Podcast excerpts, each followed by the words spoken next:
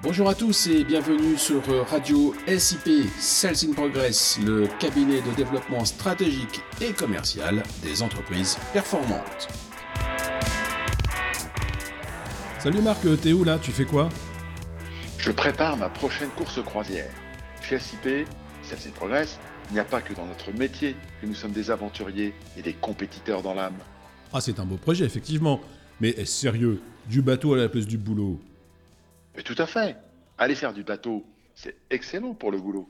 Ah, je comprends que tu défends ton loisir coûte que coûte, mais franchement, on ne peut pas assimiler les deux. Que tu crois, Arnaud? Il y a de grandes similitudes et forcément, les qualités nécessaires au travail se retrouvent en bateau. Cette pratique permet même de les développer de les affiner. Ok. Bon, t'es un bon commercial, hein ça c'est vrai. Hein. Mais là vraiment, j'ai du mal à te suivre. Hein. Ça tombe à l'eau ton truc. Attends Arnaud, laisse-moi te montrer les similitudes. D'abord, tu as une structure, le bateau. Il en existe des petits et des grands, comme les entreprises. Il y a des TPE et des grands groupes. T'es bien d'accord avec moi là? Bon, ok. Ensuite, il y a toujours un capitaine, celui qui fixe le cap, décide des objectifs et de la façon de les atteindre. Nous avons également un équipage plus ou moins important pour réaliser les manœuvres. À chaque poste, il faut un spécialiste pour assurer la sécurité et aussi, bien sûr, le haut niveau de performance.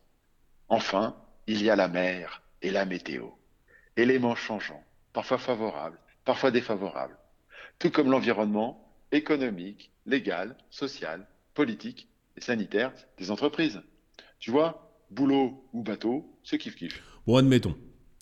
Admettons, ton raisonnement pourrait alors s'appliquer à beaucoup d'autres sports comme le rallye automobile ou le pilotage d'aéronefs. Mais en quoi cela t'aide à développer tes, compétences de décideur? Vraiment les compétences de décideur? Ouais, ok. Bah, tout simplement parce que les compétences sont également les mêmes. D'abord, il faut avoir l'envie, l'envie de se lancer, de prendre le départ. Ensuite, il faut visionner son parcours idéal en projetant les pièges à éviter. Après, il faut motiver son équipage, lui expliquer la tactique. Une fois sur le terrain, c'est le grand moment de la mise en œuvre du plan, de la validation des bons choix et de la remise en cause des choix plus incertains. Cela force à la prise de décision en univers contraint. Tu vois, les qualités nécessaires à la régate forgent celles indispensables à tout décideur. Et je vais même te dire, lorsque je suis en manque de dynamisme, je m'imagine sur mon bateau. Par exemple, pour une tâche routinière qui me rebute, je me dis, là, j'y vais en pilote automatique. Ok, mais parfois la vie professionnelle est vraiment difficile. Tu peux pas toujours te mettre en pilote automatique. Soit, tu as raison. Le gros temps est parfois dur à gérer dans l'univers professionnel.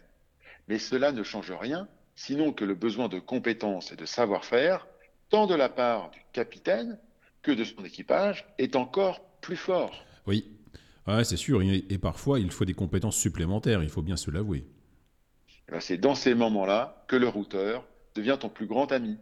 Celui qui n'est pas pris dans la tempête, qui peut t'écouter et t'apporter des informations, des options que tu es incapable de voir dans le brouillard. Ok, capitaine.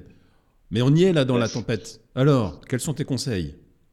Eh bien, Dans ce contexte de très mauvais temps, il faut activer tous les systèmes de surveillance et d'anticipation. Chacun doit être à son poste, prêt à agir, tous les sens en éveil. Cela consomme de l'énergie, soit, mais c'est indispensable pour identifier toutes les menaces et toutes les opportunités de manière objective et raisonnée. D'accord, mais accoste un peu. Euh, qu'est-ce que cela veut dire pour une entreprise et son décideur?